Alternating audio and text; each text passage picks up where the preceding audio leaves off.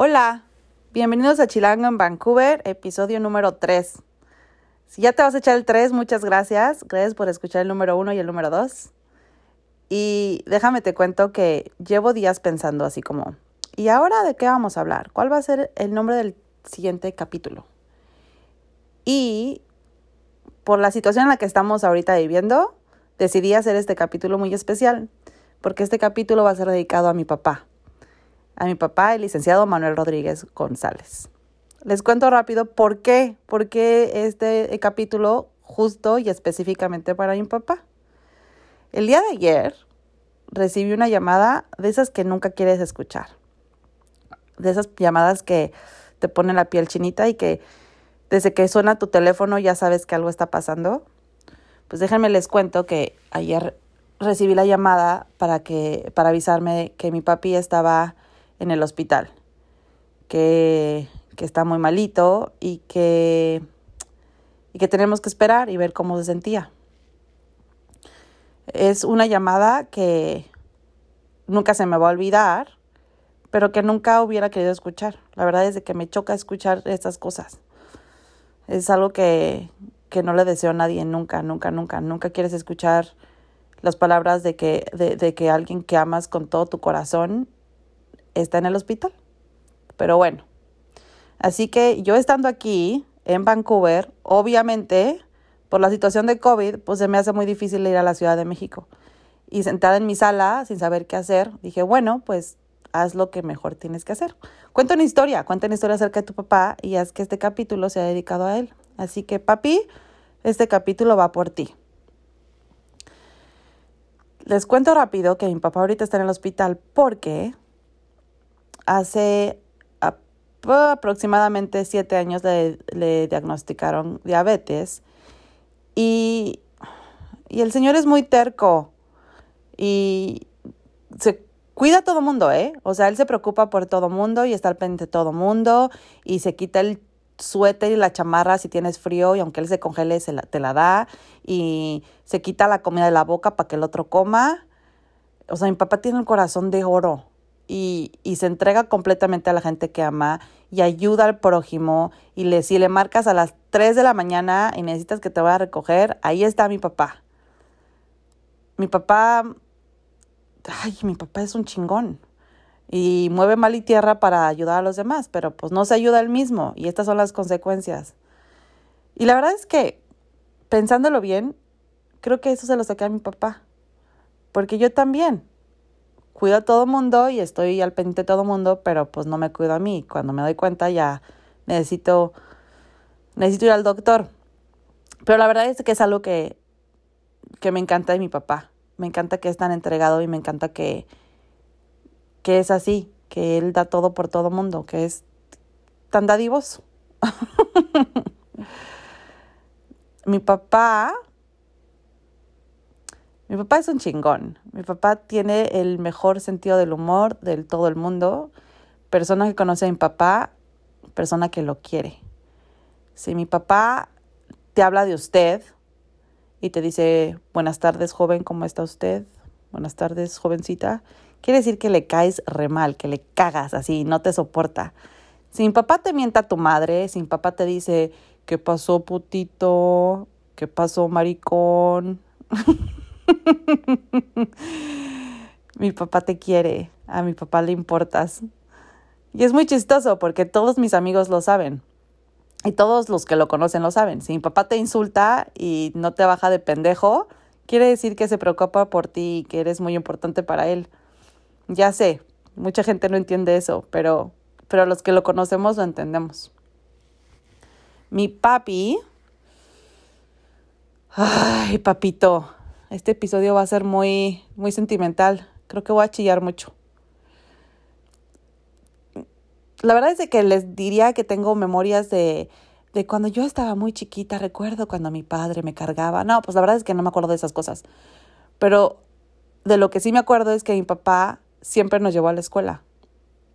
Siempre, siempre. Fueron muy pocas veces que, que mi mamá nos llevaba temprano a la escuela. Siempre fue mi papá. Y yo tengo dos hermanos, tengo una hermana mayor y un hermano menor. Mi hermana mayor, Rosina, hola Winnie, le decimos Winnie, y mi hermano menor, Juan Manuel, el que le decimos Macay. Mis dos hermanos siempre, y yo, siempre fuimos a una escuela privada, y mi hermano estaba en el Simón del Pedregal y mi hermana y yo estábamos en el Yaucali, en toda mi primaria. Y entonces mi papá nos tenía que llevar a la escuela en las mañanas. La verdad es de que, vamos a ser bien honestos, siempre salíamos tarde de la casa, siempre.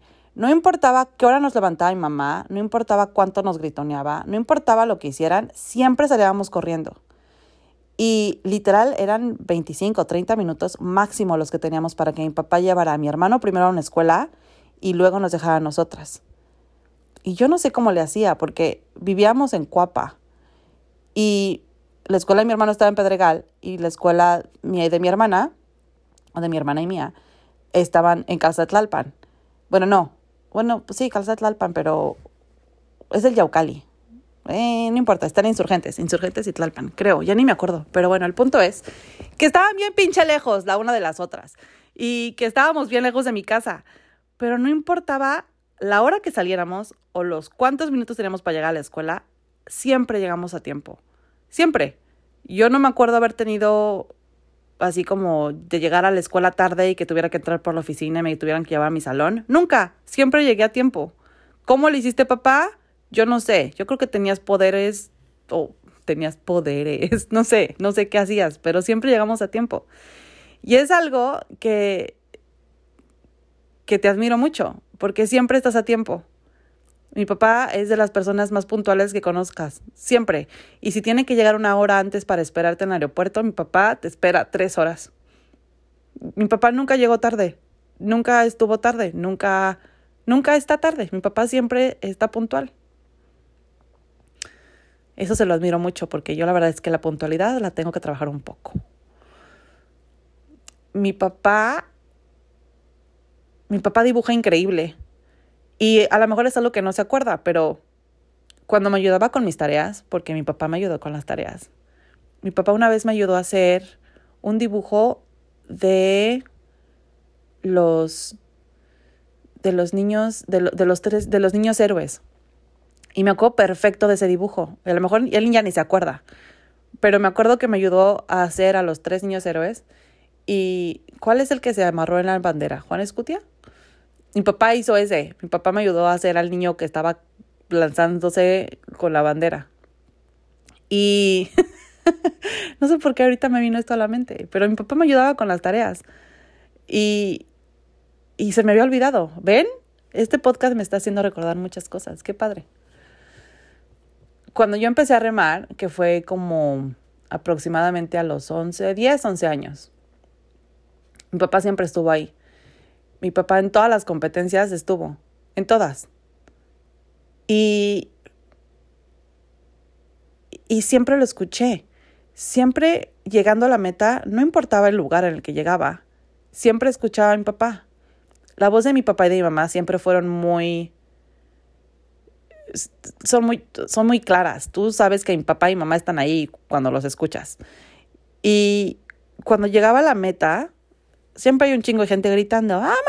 ¡Ya llegaste! Y la banda y un desmadre. Y había un señor que hablaba por el micrófono al que le decíamos el chaparro. Y el chaparro siempre, y, y entra en primer lugar, y, ¿no? y haciendo todo el relajo, pero siempre, siempre que yo entraba y llegaba a la meta, siempre escuché la voz de mi papá. ¡Vamos, María Fernanda! Papi, gracias. Y a lo mejor tú ni sabías esto, pero pero siempre estabas ahí, siempre te escuché. En todas mis competencias, siempre te escuché cuando llegaba a la meta. Mi papá se enojaba conmigo por bien, por bien poquitas cosas. La verdad es que fui una hija muy buena. no es cierto. Pero yo me acuerdo que se enojaba mucho con mi hermana y se enojaba mucho con mi hermano, pero tengo muy poquitos recuerdos, creo que, en serio, muy pocos recuerdos de mi papá enojándose conmigo o gritándome a mí o... Digo, siempre, siempre era de que, carajo, ya vamos tarde, apúrense. ¡Ah! Pero no tengo un día así que diga, mi papá se encabronó conmigo y me metió una nalgada y me acuerdo perfecto. No, yo no me acuerdo de mi papá de esas cosas. Pero, pero sí me acuerdo que siempre estaba ahí. O sea, en los, en los momentos importantes mi papá siempre estuvo. Siempre, siempre, siempre ha estado. Mi papá, ay, mi papá. Mi papá tiene un look muy especial. Mi papá es, es un fashionista. Ay, papi, perdón. No me estoy burlando, pero es algo que te identifica mucho. Cuando mi papá trabajaba, y estábamos chiquitos, que trabajaba en, en lugares muy, muy acá, trabajó en ban rural y en oficina y así, mi papá siempre estuvo trajeado. Yo me acuerdo de mi papá en sus trajes.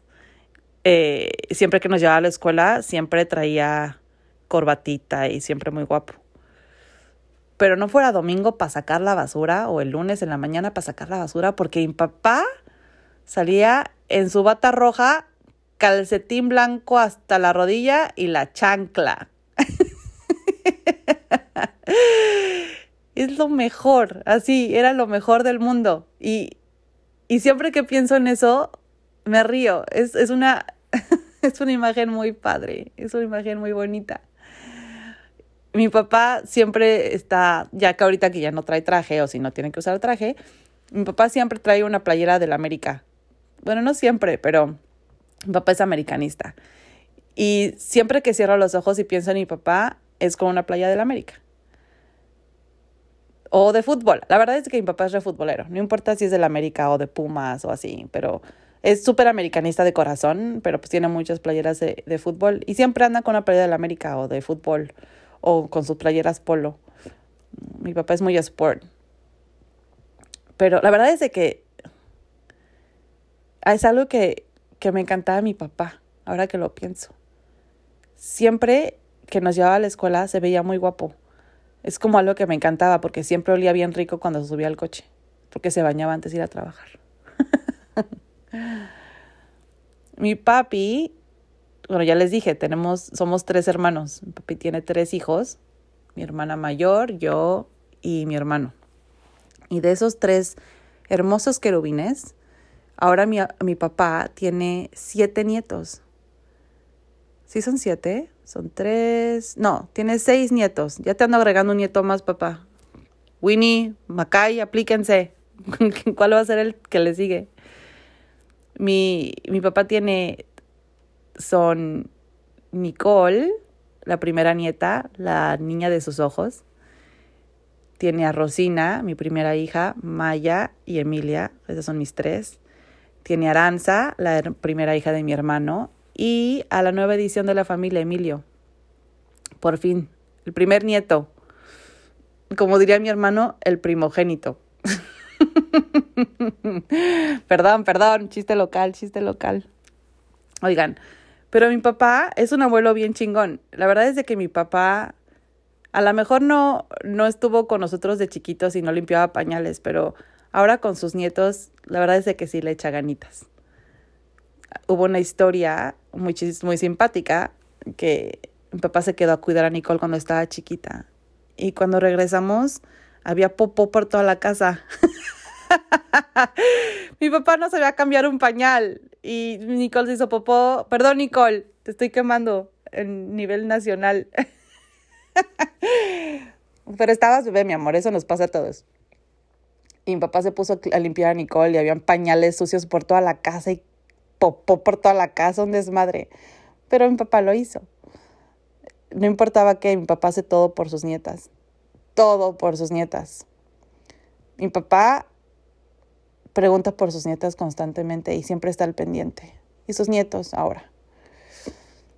Mis hijas saben perfectamente quién es el abuelo. Mis hijas saben perfectamente que en las mañanas, cuando estamos en México, lo más padre es ir a despertar al abuelo. El abuelo gruñe como el lobo y el abuelo juega al lobo. Y, y es algo de lo que me siento muy bendecida. Porque yo no tuve la oportunidad de conocer al papá de mi papá. Yo cuando nací mi abuelito ya había fallecido, entonces no tuve, no tuve la, oportunidad de conocerlo. Tuve un abuelo increíble, mi yayo, que fue el papá de, que, que era el papá de mi mamá, pero, pero siento que mis hijas son muy bendecidas y que tienen una increíble oportunidad porque conocen a su abuelo. Y aunque estamos lejos, el abuelo les manda videos, aunque estamos lejos, el abuelo les marca, aunque estamos lejos, mis hijas saben quién es el abuelo. Y, y la verdad es que tenemos, hemos tenido muchas oportunidades de ir a México y mi, y mi papá también ha venido tres, no, dos veces a Vancouver. Así que han convivido con él mucho.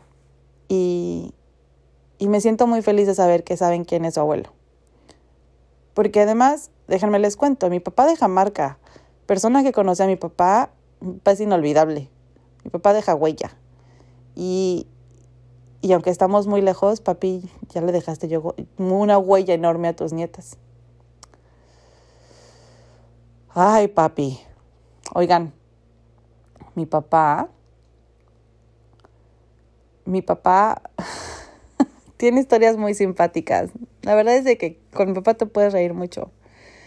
Pero hay una historia que no sé por qué la voy a contar, pero ya, ya te chingaste, pa, ya la voy a contar. Un día fuimos a dejar a mi hermana a la escuela y ya cuando entré yo, mi hermana entró a la, estaba mi hermana en la secundaria ya y la cambiaron de escuela y fue una escuela muy cerquita de mi casa. Y entonces dejábamos a mi hermana primero, después mi hermano y luego yo. Estábamos los tres en diferentes escuelas. Y ese día en la mañana, un chavito se le cerró a mi papá en el coche. Y, y mi papá no, la verdad es que es bien neuras cuando se habla del coche, ¿no? Y entonces mi papá se encabronó, así se puso como loco. Y yo veía la cara de mi hermana de papá, no, papá, papá, papá, tranquilo, papá, papá. Mi papá así de, no está no pendejo. ¿Y saben qué hizo? Se le cerró luego al chavito, se estacionó mi papá, apagó el coche, se bajó del coche, se empezó a quitar el saco. O sea, mi papá iba a partirse su madre con el chavito de prepa. papá, ¿qué estabas pensando? Y es porque, les cuento rápido, mi papá siempre fue bien peleonero. Si le preguntan a mi mamá, ah, cuando eran novios, mi papá se peleaba tiro por viaje. Yo creo que ese día se sintió Superman y dijo, me voy a partir la madre, pero me acuerdo que mi hermana le gritaba, papá, ¿qué estás haciendo? Y yo le gritaba y mi hermano gritaba. Y entonces como que le entró así como, ay cabrón, soy papá, soy padre de familia, no puedo estar haciendo chingaderas. Y se subió al coche, se puso su saco, se puso su reloj y nos llevó a la escuela. no sé por qué me vino esta historia a la cabeza, pa pero ya te, ya te quemé por peleonero. Oigan, mi papá, mi papá cuando era novio de mi mamá. Bueno, les cuento rápido. Mis papás se conocieron cuando mi mamá era muy chiquita. Creo que mi mamá tenía 12 o 13 años y mi papá ya estaba un poquito más grandecito. Y, y la conoció y se enamoraron y llevan juntos en el entonces. Y oh, ya saben, una cosa maravillosa. Pero el punto es de que mi papá iba a recoger a mi mamá de repente en caballo a su casa. Y no es porque haya sido hace millones de años, es porque él tenía caballos y, y estaban cerquita de casa de mi mamá y la iba a recoger en caballo. Pero díganme si no se les antoja así, ya sabes, que te tocan la puerta y, mi damisela, vine a recogerte, vamos a dar la vuelta en mi caballo. Ay, yo quiero eso. Cuando mi mamá me contó eso, la verdad es de que mi corazoncito se hizo así como, son esas cosas tan padres que piensas acerca de la relación de tus papás que te hacen sonreír. Oigan, mi papá es un muy buen bailarín y, y mueve muy, muy bien su botecito. Tengo imágenes en mi cabeza, si cierro los ojos, y creo que es la, son así, este recuerdo, creo que son de los 15 años de mi hermana. Y tengo perfectamente a mis papás bail así en mi cabeza, a mis papás bailando, y mi papá moviendo la cadera eh, eh, eh. La verdad es que mi papá baila con sus nietas, mi papá baila con sus nietos, mi papá le pones música y baila. Y no le importa lo que diga la gente. Mi papá es muy buen bailarín. Oye, pa, no sé si todo el mundo sepa, pero mi papá tiene muy buena voz. A mi papá le encantan, así, le encantan las canciones viejitas. Le encantan José José, le encantan los panchos. Y no solamente le encanta ese tipo de música, los tríos y así. A mi papá, mi papá tiene una voz muy bonita. Y, y yo creo que es algo que le saqué, que nos encanta a los dos cantar. No canta muy seguido, pero cuando canta, ay cabrón, agárrense. Una vez que tuvimos un karaoke en la casa y éramos muy poquitos amigos, éramos, éramos como cinco. Eh, por un tiempo tuvimos un call center en mi casa y terminando de trabajar, un día dijimos, hay que poner el karaoke. Y nos pusimos a cantar canciones dolidas. Y la verdad es que yo no sabía, pero mi papá se paró y le dijimos, órale, pa, toca. Y agarró el micrófono y se echó una canción de José José. No me preguntes cuál era, no me acuerdo. Pero todos nos quedamos así de, ¿este qué? La boca abierta. O sea, canta re bonito. Debes de cantar más seguido, pa. Oigan, no pensé que, que todas estas ideas se me iban a venir a la cabeza. La verdad es que empecé a hacer este podcast porque, como les dije, estoy sentada en mi sala viendo mi arbolito de Navidad sin saber qué hacer. Me siento muy impotente de no estar con mi familia ahorita. Me siento muy impotente de no poder abrazar a mi papá. Pero, pero la verdad es que hoy mi mamá me dijo, acuérdate de las cosas bonitas, acuérdate de las cosas padres. Como les dije en mi, en mi episodio pasado, es algo que siempre les voy a agradecer a mis papás. Mis papás siempre me han apoyado, siempre, siempre, siempre han estado, siempre en las buenas y en las malas. Nunca me han juzgado y, y yo sé que, que dan su vida por mí. Papi, si yo pudiera ahorita, daría la vida por ti. Si yo pudiera ahorita, ya estaría atrapada en un avión yendo a verte. Tú lo sabes pero no puedo. Así que te dedico este capítulo porque es lo único que se me ocurre hacer ahorita. Yo podría hablar de mi papá todo el día. La verdad es que este capítulo podría durar, no sé, 40 minutos. digo 40 minutos, 40 horas. Solo llevo 20 minutos. Yo pensé que llevaba más tiempo. Oigan, les quiero contar algo muy chistoso de mi papá. Cuando vino aquí a Vancouver, la primera vez fue para el nacimiento de Maya, mi segunda hija. Y me acuerdo que me acuerdo que antes de llegar a Vancouver me preguntó que cómo estaba el clima. Porque es algo muy curioso. A mi papá le choca el frío. Mi papá es súper friolento. Súper, súper friolento. Mi papá es feliz en la playa, pero le caga el frío. Y entonces, antes de venir a Vancouver, me preguntó, oye hija, ¿y, ¿y cómo está el clima? ¿Está haciendo frío? Y yo, para ese entonces, ya llevaba aquí en Vancouver tres, tres o cuatro años. Y pues yo ya estaba aclimatada. Para mí abril ya es el mes en el que empieza a hacer calorcito. Sale el sol, empiezan a salir las flores, ya no hay nieve. Le dije, pa, pues no, la verdad es que no hace tanto frío, ya subió la temperatura.